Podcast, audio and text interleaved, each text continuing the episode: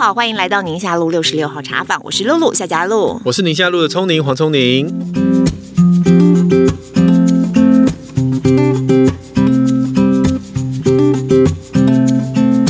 哎，聪宁，你这么忙啊，平常到底会注意到新闻吗？嗯哎、欸，我我这不就是我找你合作的原因啊？我对新闻常常会 lag 蛮久的，哦，但是我是有空的话，我是有兴趣的，所以有的时候坐在马桶，坐在马桶上，有时候滑 一下手机会滑，对对，就会稍微 catch 到，哎、欸，我这个新闻哎，然后我就打开厕所门，哎、欸，老婆，你知道什么事？他说啊，不是两天前的吗？哦，结果就发现自己其实已经 lag 了，对对对对。那你们这个医院呐、啊，医生们最近讨论网腰还多吗？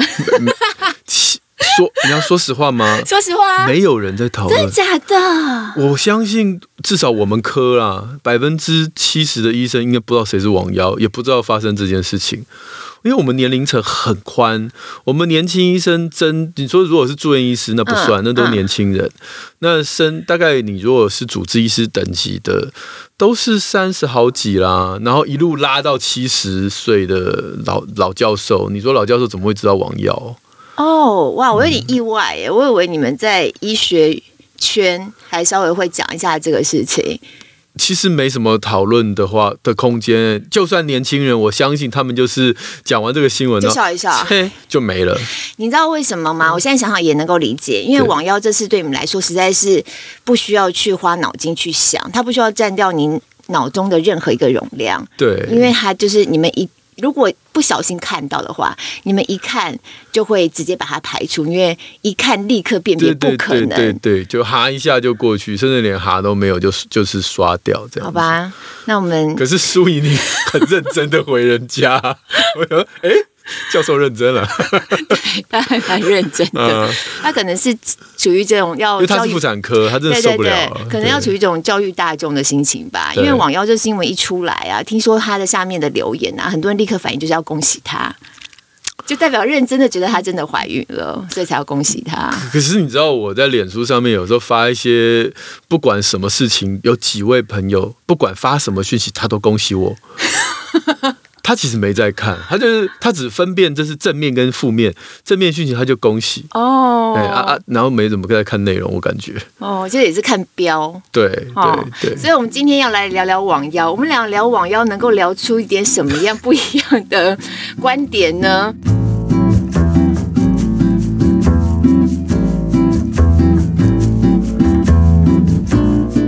网妖他这个是二月十七号，他就在 IG 上，他自己公布了一个超音波的照片，然后就宣称说怀孕了三个月这样子。那后来大家都当然就是不大相信嘛，去质疑他。她她男朋友就说我们是接受一个人体试验，嗯，吓得哦高一，因为她那时候超音波照片 是高一的，对，吓得他们好几次出来澄清，因为这基本上就是违法嘛，对对对，就法律上面完全不容许的啊，对，所以高一就很紧张，那网妖就还是持续营造这个形象，好像我真的怀孕了这个形象，对对，那大家就唇枪舌战这样子，嗯，到后来高雄市卫生局调查了之后呢，不久前三月初。把他们以违反社违法函送，嗯，是违反了这个呃其中的一个条款呢，散布谣言。足以影响公共安宁者，处三日以下拘留，嗯、或者是新台币三万元以下的罚锾，就被罚了。轻罚了，哈，轻罚。但就好像就是很斩钉截铁的，也非常明确的告诉社会大众，不要在这事情上再搅和了，我们就 let it go 吧，这样子。但其实我们今天要讨论不是网妖这个事件本身，而是我们有一位主播看到网妖这个新闻之后，他内心的纠结持续了很久。就是你其实在这个新闻，你你你好多内心戏，然后很多浪费了你很多时间，但是你又很不甘心，对不对？对，因为。我我不是针对他个人啦，当然当然，对，但是因为这件事情，你摆明了看你就知道不可能。嗯，我其实第一时间看到这个新闻的时候，我以为他就大家不怎么当回事就过了，对，当做笑话就过去。对，就像你刚才那种住院医生反应嘛，就 太切这样就结束了。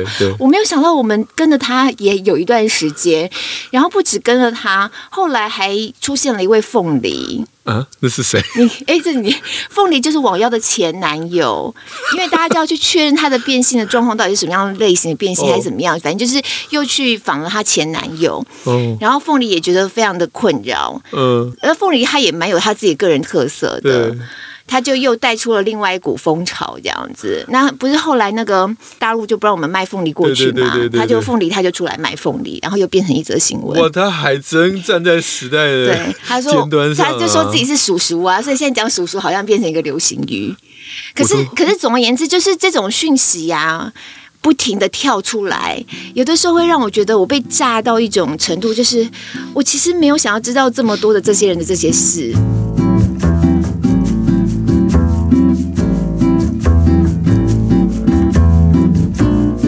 因为你的工作关系，你非得知道不可。可是我就一直在想说，我们现在这个世界讯息真的太多了，然后我变得我没有选择的权利，不只是因为我 我是这个身份，嗯，我是因为这个工作。我觉得对一般民众来说，不晓得有没有同样的困扰，就是你的手机，如果你有很多跟新闻有关的 app 的话，对，那就会不停的跳各式各样的通知，一直跳通知。那有些对你来说是有意义的，可是我觉得绝大多数对我们来说都是没有意义的讯息。对，就叫杂讯。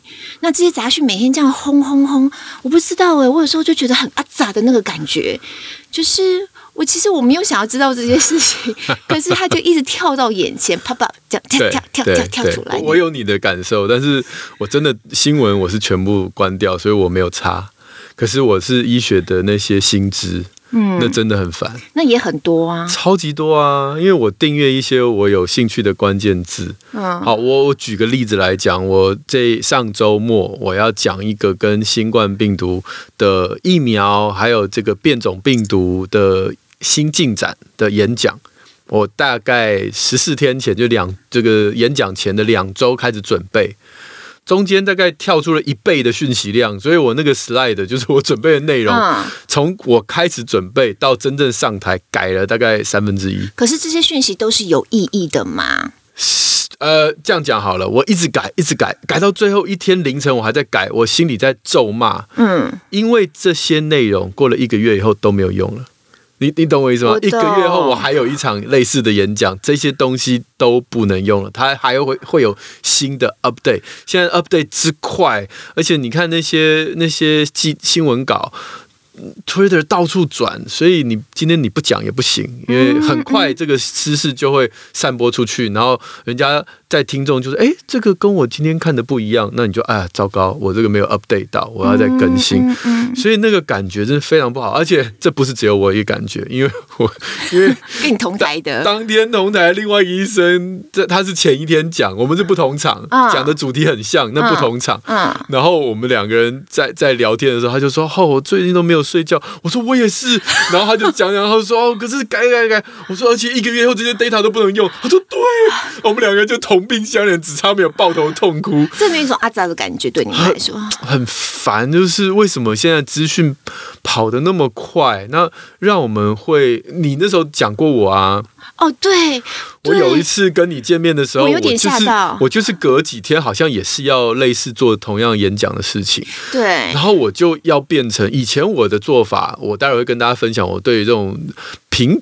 没有平常平常时期，我对这些资讯爆炸的做法，嗯，战斗时期就没办法。对，战斗时期我就必须要随时打开更新的内容，然后去看。所以那天你见到我的时候，我不是心神不宁，然后一直滑手机。我我其实我那天看到你，我就觉得你是不是心情不好？因为你感觉起来整个人就有点沉重感，就是一直一直有这种啊，刚刚又跳出三封信有关这个，我整个人就散发着一个不入的感觉。对对，对，对，对，对，就是我现在每一分每一秒。的这个这个跟你的相处都是浪费，不是啦？干嘛这样说？不是不是，就是就是我早说我也就自己就知道退下了好吗？不是啦，就是我就想到我可能又要牺牲掉睡眠，牺牲掉什么，然后要完成这件事，嗯嗯嗯、那我心情就会很慌。我那次看到你呀、啊，我就。发现你是有资讯焦虑的人，对对对，对，对，对。然后我们在聊的时候，你又跟我讲说，你看那 YouTube 或什么的，其实你是会快转的，一点五倍速。嗯。哦，对啊。哇，哦，一点五倍，有些都两倍啊。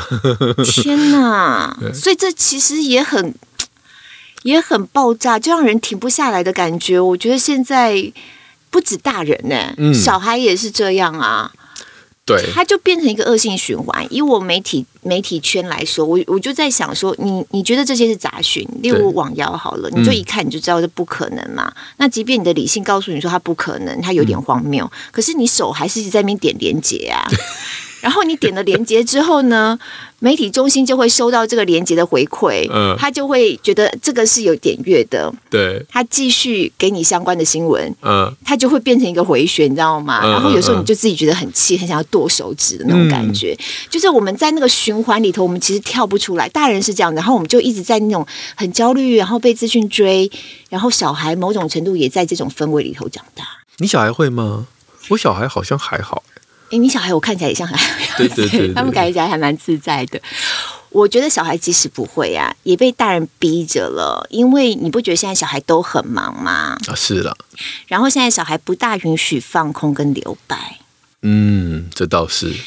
以我们以前共学团来说，我是因为在共学团，我被教育，我才发现给小孩子留白的时间，让他放空是重要的。嗯嗯嗯。可是现在我们因为把小孩都基本上排得很满。对，像我那时候在共学团呐、啊，我刚开始我也觉得说，哎，共学老师你来这边不是就是要带孩子做各式各样的活动嘛？其实我们没有要写评量干嘛，你还是希望他有非常丰富多彩的各式各样的课后安排嘛。老娘赚钱也很辛苦，对，就是这个心态。所以刚开始我看到啊，怎么小孩就在基地里头，跟某个人的家里在那边东倒西歪，滚来滚去，呃、躺在地上，你就会觉得说。嗯，这笔钱是我直接租个旅馆，把这些小孩丢在里面就可以了吗？对对。可是后来你我也忍住了，不出声。但过了一段时间呢，也包含老师的回馈，我才发现你给小孩一点时间留白，对他们来说很重要。对，让他们放空，让他们稍微脑筋不要一直转。嗯，我真的就是单纯的发呆。是，所以我觉得你你你也是一个很会调试的啊。你刚刚虽然讲这样讲，可是我看你周末。就真的是把手机都完全不接这些新闻了，也也没办法，因为周末实在是拿手机的时间非常有限，大部分时候都要顾小孩这样子，嗯、生三个嘛，所以 我自己 我自己的资讯焦虑啊，在早年我从事这个工作的时候，房间里头那时候还没有结婚嘛，我房间里头是有电视的，嗯嗯嗯，然后我就基本上都是一直开着，一直开着，对。那就也定频在新闻台，对。哦。如果不是我服务的那家新闻台，就会在别家就转来转去，但都是那几台，对，就不能够让自己不知道事情，嗯，然后要一直接收讯息，因为那个时候手机没有这些 app 嘛，然后到后来有 app 的时候，你也很习惯一直看它跳出来的那个通知啊，又发生什么事情那样。突然有一天我，我我我自己就觉得好烦呢，对。你有什么生理或心理的这种病症吗？没有，我就是有一个自觉，我觉得有点阿早，我觉得有点烦。对，然后我就想说，伤害了身边的人之类的，可能是没有，可是因为你的情绪有点躁，躁，对，你整个人就是很浮的感觉，对对。所以我觉得你面对孩子，面对很多事情的处理啊，例如说你开车不自觉就会加快速度，因为你是在一个很燥的状况嘛，对对对，对。所以我后来我就干脆，我想就有点实验性质的。以我这样子的工作哟，我把所有的跟新闻有关的 app，嗯，全部通知关掉。嗯嗯嗯嗯。那我就发现，我只要没有上班的时候，我真的有点脱节耶。就别人在讲什么，就啊哎。可是，一刚开始有点有点罪恶感。我一开始有点罪恶感，可能因为我的工作的关系，我觉得我好像有点不大敬业。但我发现，我要追上这些讯息也非常快。哦，就是要恶补也是很快。对啊，因为现在就是平台太多了嘛，尤其在网络上，所以大家需要各式各样的把它充满。可是充满讯息的那个空间里头，很多讯息都是杂讯，根本不重要。对，所以当你有时间稍微，如果你在要有时间效率状况之下的话，你就会知道哪些是重要的，或哪些你需要知道的。你很快的会把那些不重要的排掉。对。对，我觉得其实好像对我的生活来说，也或工作上没有造成这么明显的干扰。哎，我觉得我跟你有同样的经历耶。嗯，就是像我如果定这个关键字，比如说流感或者是冠状病毒，那跳出每一天都会跳出大概十几篇新的论文。我后来慢慢的养成，我会看那个标题，还有它是哪一个期刊。我就决定，哦、对，那我就决定这篇就忽略掉。那但这个能力并不是一开始就有的，是一直到很后面慢慢慢慢累积出来，就觉得那算了，我不要把时间浪费在某一类型的文章或某一类型的期刊，那我就可以专注在一些比较呃呃呃重要的资讯上。可是我。我觉得这个能力可能一开始在进入某个产业里面的时候，还是得经历一段阿扎的时期。阿扎的时期，对啊。哦、嗯，你刚刚在讲到两个字“浪费”。嗯，像你刚才形容啊，说即使现在你讲的这些跟疫苗有关的，或科呃那个医学新知是最新的，但一个月之后，它都，啊、你会觉得你这一个月的时间是在浪费吗？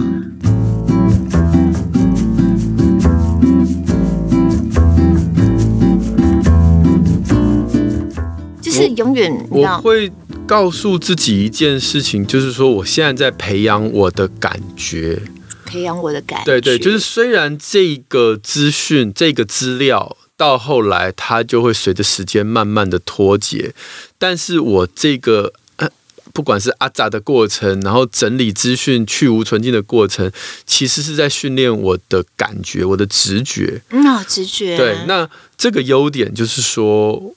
我我举例来讲，今天假设一个资深的二十年的啊、呃、医生跟一个刚出道的医生要讲同一个主题，那这个主题两个人预备起开始去往茫茫的大海网海，海里面开始搜寻相关的这个最新的资讯，还有过去的整理，那。我可以跟你保证，那个资深的医生他花的时间会比较短，而且他做出来的东西会比较快切中重点。那为什么呢？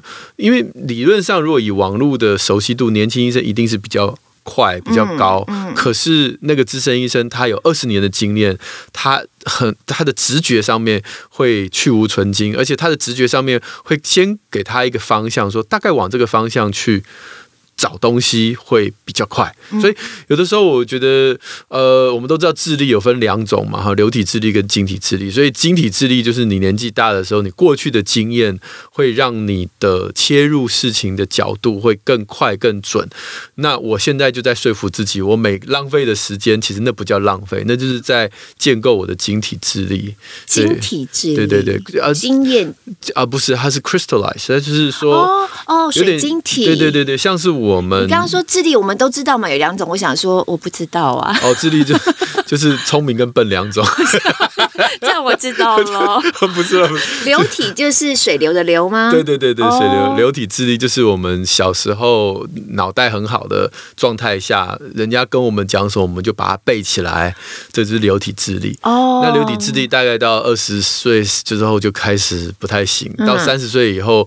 你基本上就是在靠你的晶体智力在过活，所以晶体智力就是为什么叫晶体，就是它有点像是盖房子一样，一块一块一块一块晶体拼凑在一起。OK，那那个就是没有捷径，那是一个过去经验的累积所所引导出来的智慧。所以对我来讲，我就觉得说，虽然我现在流体智力已经越来越输给年轻人，可是我的晶体智力，如果我没有浪费人生的话，那么过去这几年的晶体智力是会。会可以用到更久以后。Anyway，这个讲扯远了，所以心里虽然会有阿杂感，但是我会说服自己说算了。我我那时候也听到一个故事，Kobe Bryant，Kobe Bryant，对对对，他就说国中的时候他就知道他要以后要打 NBA 哦，好 OK，所以我立定志向，从那时候开始，我就每一天比人家多练一小时、两小时的球。那等到我进到 NBA 的 Rookie Year，我在菜鸟的时候，嗯，我我已经比人家多练这么多几万个小时，用时间换取。对，那如果今天有一个人他在高中的时候突然之间想说，好，我要开始努力，然后进入 NBA，他说你再怎么努力你都追不上我，因为我已经比你提早努力了十年。嗯，那他他他讲这句话当然是很豪气了哈，嗯，不过。我又听到另外一个，像最近不是台积电很夯吗？也有人在讲说，这个半导体的产业，台积电、Intel 是别人已经追不上，因为他过去这几十年来的努力，已经让对方就算再拼、再再砸钱，也永远追不上。那个就是有点像我刚刚讲到人的晶体智力的感觉。嗯嗯嗯。所以或许这个人生的过程当中，阿杂这呃，然后觉得浪费时间啊，然后像因为你的专业是一定要接触到这么多。各式各样的新闻，然后把它筛选，把它筛选出来。所以，也许你觉得烦阿扎的原因，是因为你过去的经验告诉你这一类的新闻是是没有长远的意义的。但是你，但我们 daily 新闻每一则都都是只有一天的寿命。我觉得我是常年下来在那个环境里面，嗯嗯嗯，对，这种资讯爆炸到底对于人的身心健康来说是不是一种残害啊？我觉得是，但看你怎么应付。刚刚已经听到你的应付方式就是把它关静音，对，要把它关掉。我我觉得很多人最后是选择这个。嗯，你有没有看过？嗯，你身边的朋友有那个 line 里面有大概九千个句子。我每次我老公就是这种，对啊，因为他多到一个程度，他就是写九十九加，对，或者是。那个 Gmail 好像是九百九十九加，就代表更多了，就不统计了。完全不看呢、欸。哦，我觉得很很难过哎！我每次看我老公手机那个，我就很难过，我就会默默的把他手机拿来。我不是要看他里面的讯 讯息，删掉。我只是不想要看到那个九十九加，所以我就每一个对话框有没有很多的那种，我把它点开来，然后让他那个红字就小一点这样子。那我我我我曾经有想过说，那这样我老公会不会就就漏掉了一些讯息？呃后来我就发现，其实这对他来说也不重要，所以它里面有很多就是杂讯啊。那你干嘛要把这些这些什么群组，这是官方账号，你干嘛要留着那个呢？哦、对，我觉得你讲一个重点呢。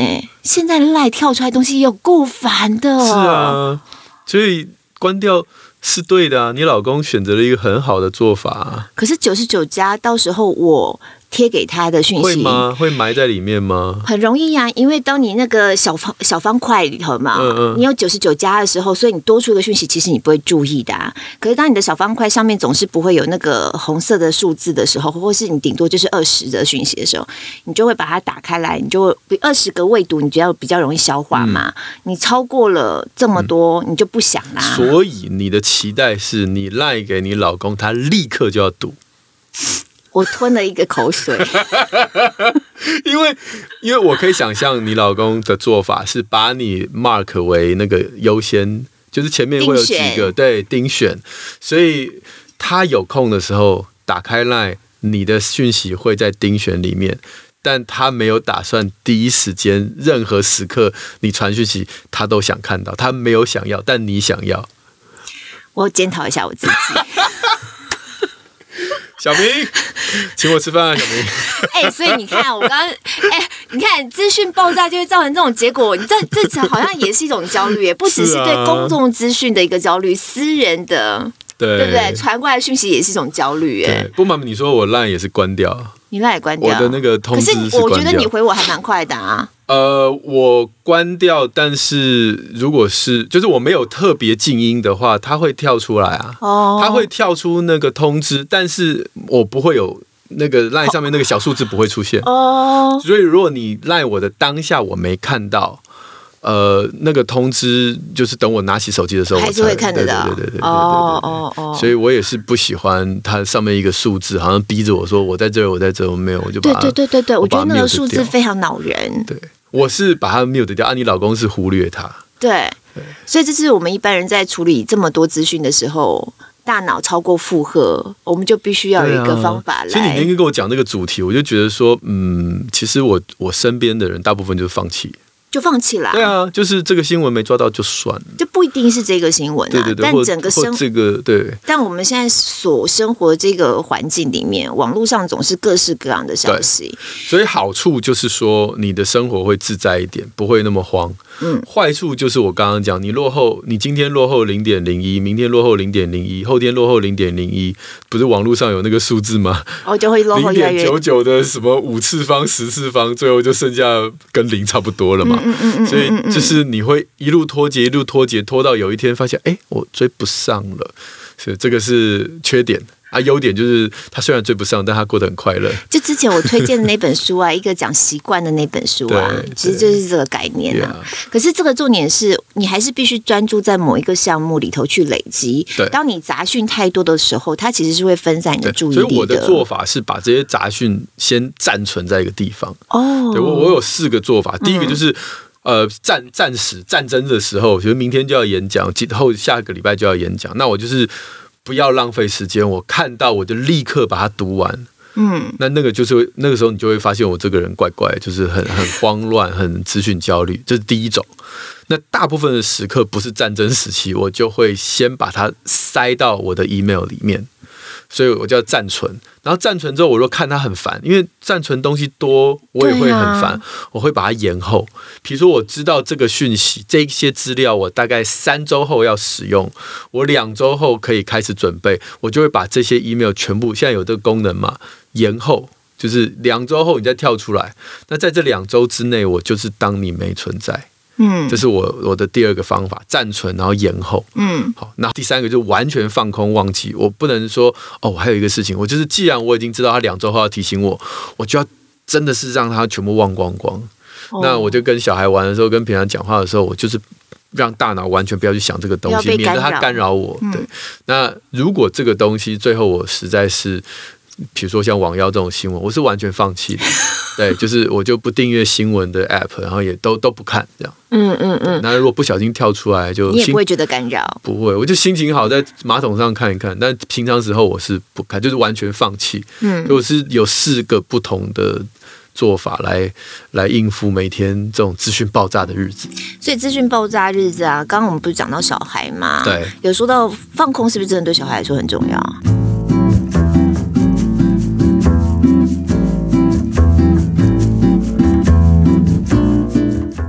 对对对对对，所以为什么我要做这些事情，也是希望我自己脑袋有空的时间。空的时间。嗯，所以呃，胡思乱想跟放空这个对孩子的几个优点跟缺点呢、啊，我觉得呃，不止对孩子啊，对我们大人也是哈。嗯，我我那天查了一些资料，比如说有一个研究告诉我们说，在人放空的时候，其实他没有不动作，大脑其实还在运作。嗯，在把过去得到的东西。呃，分门别类的放好，在归档，对，等于是把这个记忆力，你你刚刚记到的东西，把它存档。哦，所以那个研究就是让这一些人去做一些啊，脸孔跟物品配对的。这个就有点像我们在玩那个翻牌游戏了，就配对的配对的图片，那你要记得它，然后中间几分钟休息，有些人就是不休息，有些人就是休息再继续。那休息再继续的那些人就会发现，哎，刚刚休息的时候他已经把一些东西存档了，哦，所以他记忆力就比较好。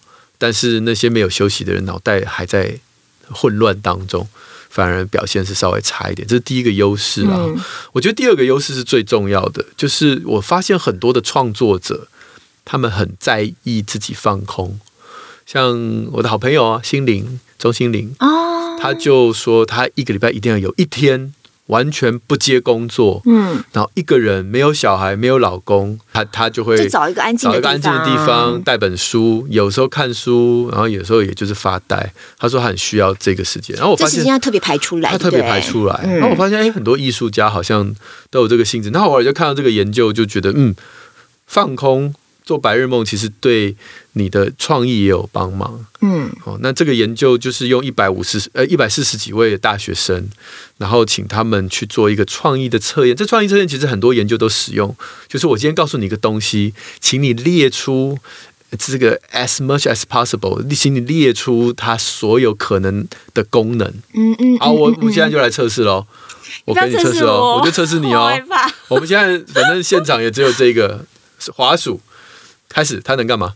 就当滑鼠啊。还有嘞，还有踩在脚底按摩的。你看它这个有一个弧度嘛？啊啊，还有嘞，还有无聊的时候滚一滚，就是手指可以运动一下。对对对，就有点像史莱姆的那种功能，有没有？不错哎。已经快，已经快要没有了哈。还还有，我想到了，你有一次在讲情绪那集的时候啊，他可以分散我们注意力。黑色的滑鼠就带一个物品，很厉害，真的吗？其实你可以想到三三四个已经很强了。啊，我还想到一个，呃，可以逗猫。哎，有道理，超强的，哦耶！对，就是类似这样的测验。那你知道有些人就是滑鼠就拿来。操控电脑没了，然后就再也想不出来，就是创意比较局限的人。那他这个研究就让这些学生两个测验当中有放空，中场时间十二分钟让你放空，嗯嗯、跟不放空两种。嗯、你就发现那些放空过的人，在第二阶段的这个创意测验，他就哦一整个大爆发。哦，对对，表现就特别好。所以如果让孩子希望他们有点创意的话，对。要让他放空。哎，是不是放空对于孩子的情绪稳定也有帮助？会吗？因为我就觉得，如果给孩子排很多事情，阿杂的感觉，我们阿杂起来，我们就很焦虑嘛。对，我们就很躁啊，很浮啊。对，其实我觉得人是那个阿杂，就是说他想要找个洞，现在立刻要钻钻进去。嗯，所以。我不止小孩啊，男人也是啊。很多人都抱怨老公回家就就窝在自己的沙发上，或窝在这个房马桶上，站着茅坑不拉屎。对对对对，就是爸妈妈们都很崩溃。就是我已经搞了一整天了，然后有一个人回来又不帮忙，嗯、我可以理解妈妈的愤怒，但我也必须要讲，其实那个男人就是想要一段放空的时间。我以前都跟那些妈妈讲说，你试试看。当你的老公一回家窝在他的那个线上游戏的时间，然后你把小孩拉出来说：“爸爸回家要休息，要玩一下，你先不要吵他。”然后你泡一杯咖啡或泡或倒个啤酒放在他旁边，然后说：“我们一小时或半小时后，我们再来找爸爸玩。”你看你老公半小时一小时会不会自己出来？不会啊，不会吗？如 果他是在玩线上的游戏的话，哦、啊，当然那是因为有朋友揪或什么啦。但是就是说。我会耶、欸，你会啊？我有时候回，如果回家的时候，我窝在那边，哦，整个人很没力，然后就不想讲话，然后做一些事。如果我老婆在旁边跟孩子说：“你别去吵爸爸，爸爸今天很累，让他休息一下。”我会超感激耶，然后我会超级享受那个一个人的时间。然后时间到了，我就出来说：“哎、欸。”我可以帮你，我就是做什么吗？哦，小朋友的功课，我就会自己跑出来。其实，其实确实，因为我下班的时间晚嘛，然后下班之前的两个小时都在播新闻，就比较聚精会神的状态，又要一直讲话。我每次下班其实就是不想讲话，我就是想放空。对。然后有的时候会划手机，可是划手机根本都在放空。对。没有真的得到什么讯息进来。没错。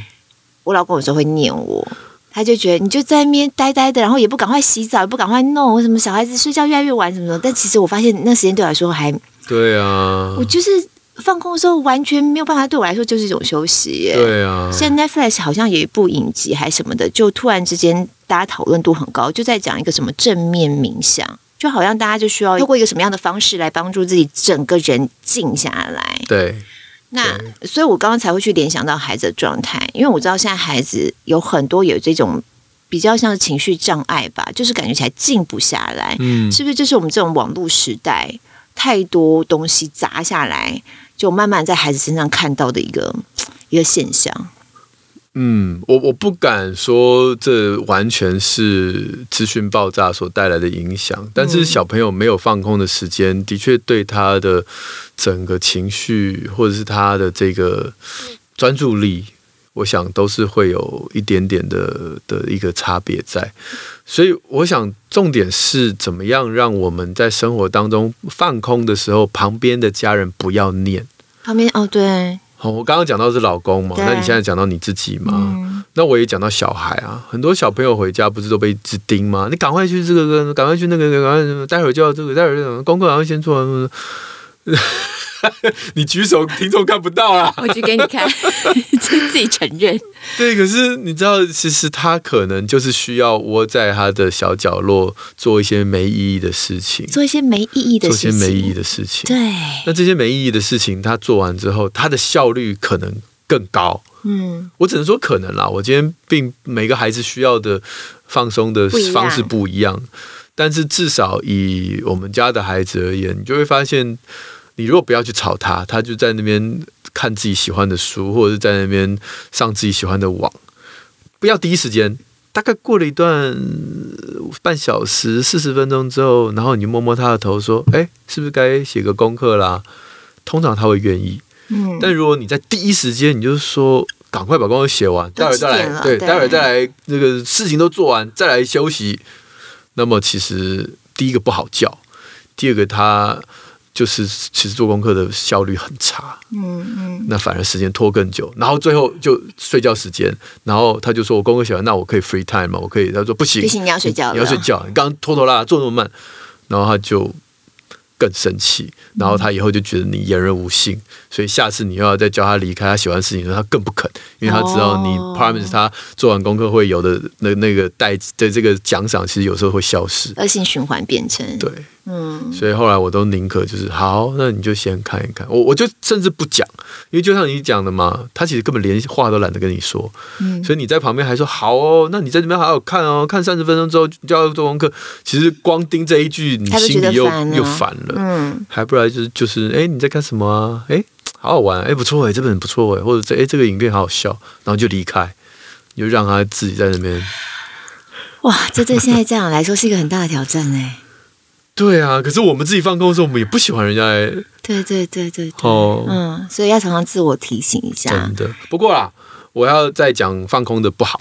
哦，放空也对对对，放空有时候也是也不能太空，不是，它是一个警讯哦。好，有大人啦，我们今天讲的是成人的研究，嗯、就是说我们在放空的时候，大脑有时候会有一些对未来、对事情的一些想象，做白日梦。嗯、你有常常做这种白日梦吗？不大有，没什么太有，对不对？嗯、对。他说，其实如果对自己生活满意度越低的男性，他做白日梦的时间会越长。哦，好。那就已经不单纯只是休息了，他就会开始编织一些跟事实越来越脱节的白日梦。嗯，那通常这种状况就表示他对自己目前生活满意度是很低的。嗯，所以如果你的老公放空时间特别长，然后常跟人家天马行空讲一些很不切实际的梦想，不着边际，太长，其实是要小心，那是表示他对他自己现在的生活不满意。自信心其实可能是有低落的现象。嗯，那女性也一样。哦，就是呃，她的时间可能很难抓，因为女性脑袋常常有多功，所以你也不知道她到底花多少时间在想这些事情。对。但是如果女性的白日梦的细节越 detail，就是越越鲜明。嗯，那个每一个细节。明明跟现实生活无关，但那个每个细节，他开始做白日梦，做到很 detail 的事情，表示他对现在生活满意度越低，嗯、他越不喜欢自己，他越想逃离，想逃离。对对对，但是如果他的白日梦的内容越接接近现实生活，那就越好。嗯嗯，比如说有些夫妻。买了房子，然后两个人一直在做白日梦，嗯、就是说我们要把房子装潢成什么样，装潢怎么样，以后小孩子这种 OK，因为这种跟你的现实生活生活很近。嗯、对，但是如果他们的这个放空做白日梦的内容是不切实际的话，其实代表你需要关心他，哦，因为他对自己生活是很不满意的。哇，所以。嗯这个过于不及都不行，哈，完全不放空也不行，对，太多放空对大人来说也不行，对。对，那小孩子需要放空的时候，我们这样就忍着点，让他放空，滚一滚，这样子，滚一滚，哦。不要给他那么大的压力。那一样，我我想，但是小孩我没有看到研究，但我觉得是一样的。滚太久，表示他对他这个可能在逃避什么，我会觉得，对对，对，他做不到的一些事情，比如说你叫他一做功课，他一直不肯，那表示他遇上困难了。他对于做功课的恐惧感或者是害怕、担忧，已经胜过他的理智，所以他就在那边滚，了、滚一小时、两小时。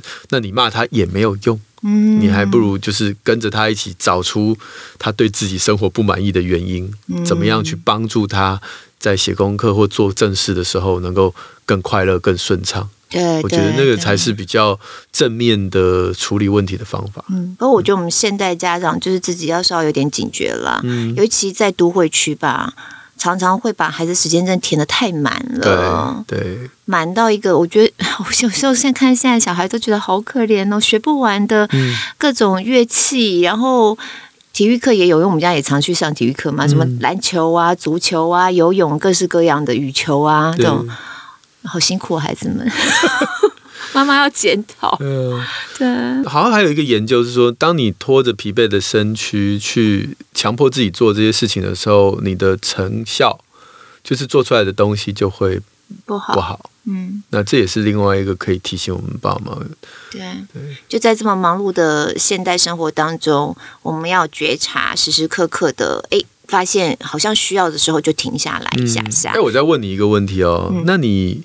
在工作的时候，你喜欢听音乐吗？在工作的时候，我没有听音乐的习惯。写功课的时候听音乐？没有。所以你是要安静的。哦。对吧？嗯，对。那你小孩嘞？我小孩超爱的啊，Blackpink 啊，还是持续在听。听一听就开始手脚就、呃、手舞足蹈，对，就开始动起来了。嗯嗯。我有一天我就问我孩子说：“你听音乐的时候？”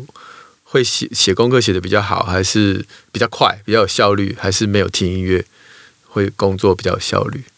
那当然，他想听，他就是说我我听音乐的时候特别好。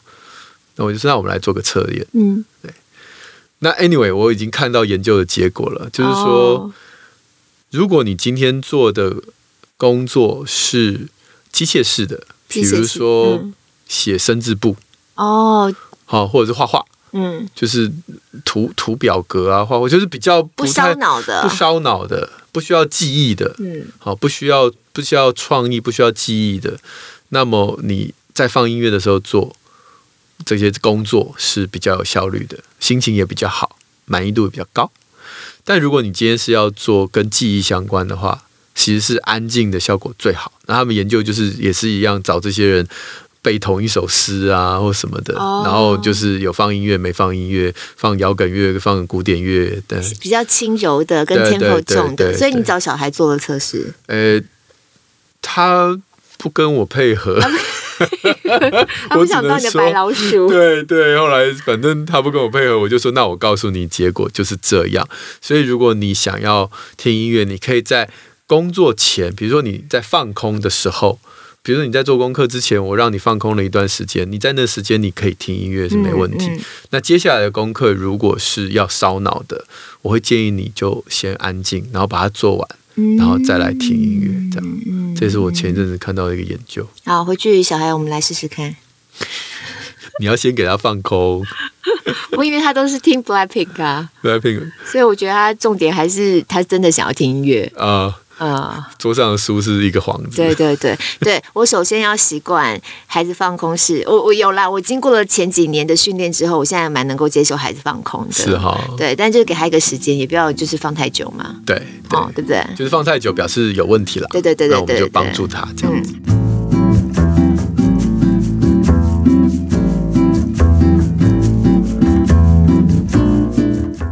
来，你今天有要推荐什么吗？我今天想要推荐这个读物，叫做《我们住在焦虑星球》，它是天下杂志出版的，然后作者叫做麦特海格。哇，抽了一口气。嗯，没有没有没没听过，sorry，听过我听过麦克戴蒙，我也听过他。他其实蛮特别的背景是，他曾经有忧郁症。的状况，所以他对于生活上很多事情蛮敏锐的。他过去曾经出了一本书啊，嗯、也算是蛮畅销的作品，叫做《活着的理由》。那那本书就是因为他在忧郁症的这个过程，他有很多心境，可能是自我对话的过程，他把它写下来。嗯，那到这本书，等于是他已经经历过了这个忧郁症的这个阶段之后，那就发现现在对他来说更呃更迫切的问题哦，就是除了为什么知道我们要活着之外，他这本书想要问的是：当世界脚步越来越快，压力成为日常，我们怎么样不在疯狂的世界里头跟着疯狂？哦，我觉得就是很像我想要描述的现在这个感觉。是，尤其进入到网络东西来的太多太快的时候，你会觉得你时间真的不够用，然后时间变得好快。我不晓得，我小的时候都觉得长大是很久以后的事情，可是现在连我的孩子都会告诉我说：“哇，妈，我觉得时间过好快。”我像他们还在国小年纪，我从来。都不会觉得时间过得好快。对，嗯，我们那个时候真的生活没有塞得很满。对，其实就是因为这样带来的这种整体性的有一种焦虑的感觉，所以我觉得这本书，他不晓得是不是因为作者真的很贴心，他有体感这个感受，所以他在这本书里头的每一个章节都短短的，所以让你在看的时候也觉得还蛮轻松的。对，那他演到的很多面向，关于时间、生活超载，还有资讯爆炸，为什么我们都不睡觉？无眠的星球，嗯，哦，我们怎么样排事情的优先顺序？还蛮多的，然后我觉得很很贴切，在我们现在各种带来的焦虑因子。对，嗯，在这么快的 tempo 里面，嗯，所以蛮推荐大家。是，但是借由这本书的推荐，我又再问你一个问题：可是如果说今天一个人选择了跟这个世界脱节的生活模式或生活形态，他会不会失去了更多的机会去实现他的自我呢？这永远都是相对的问题啊！哦，对，你要多少跟着世界，要多少保持自己想要的 tempo。嗯、我我脑袋里面想象的就是现代人的生活呢，就是那些呃专业的 NBA 球员，嗯，好，就是以前的我，因为我很爱看篮球。你看三十年前的球员没什么肌肉，就是上场打球，嗯、他不太需要花时间练肌肉。嗯。但是三十年后的今天，你看每一个都是肌肉棒子，他们在自己的每一天的生活当中要做的训练，其实是远远超过以前的人。那我觉得，如果把肌肉比喻为我们的大脑，我觉得现代人就是这样。你要把你的大脑的肌肉锻炼起来，变他的要求度已经比以前的人高很多。好，我的重点不是在这件事，我的重点是，所以休息。很重要，所以那些 NBA 球员他们在训练完之后，会花很大量的时间把他的肌肉再放松回去，嗯嗯嗯，然后明天再打造起来，然后再放松，再打造，再放，所以放松变成另一个专业哦，啊，嗯，所以我想现在的世界推着我一直往前走，我已经没有办法不让我的大脑去练出一个大肌肉，那我现在要学习另外一个专业，就是让我的大脑怎么样放松，对对对对，放松紧。绷放松紧绷，然后让它随时随地保持这个弹性。对，我觉得这真的很重要。就是一个比喻了。对，因为现在我们是逼不得已一定要跟上这个 tempo，所以累，所以更要提醒自己，有时候要停下脚步来。对，就像我不是在讲，我以前房间里头是有放电视的。嗯嗯。我从结婚之后，我老公不准我在房间里头看电视，所以我们家只有一台电视，就在客厅里面。你老公是你的贵人呢？是哦，对啊，贵人。他跟你的个性这样很互补，很棒。对啊，对啊，好。那你呢？我今天呃，因为刚才提到。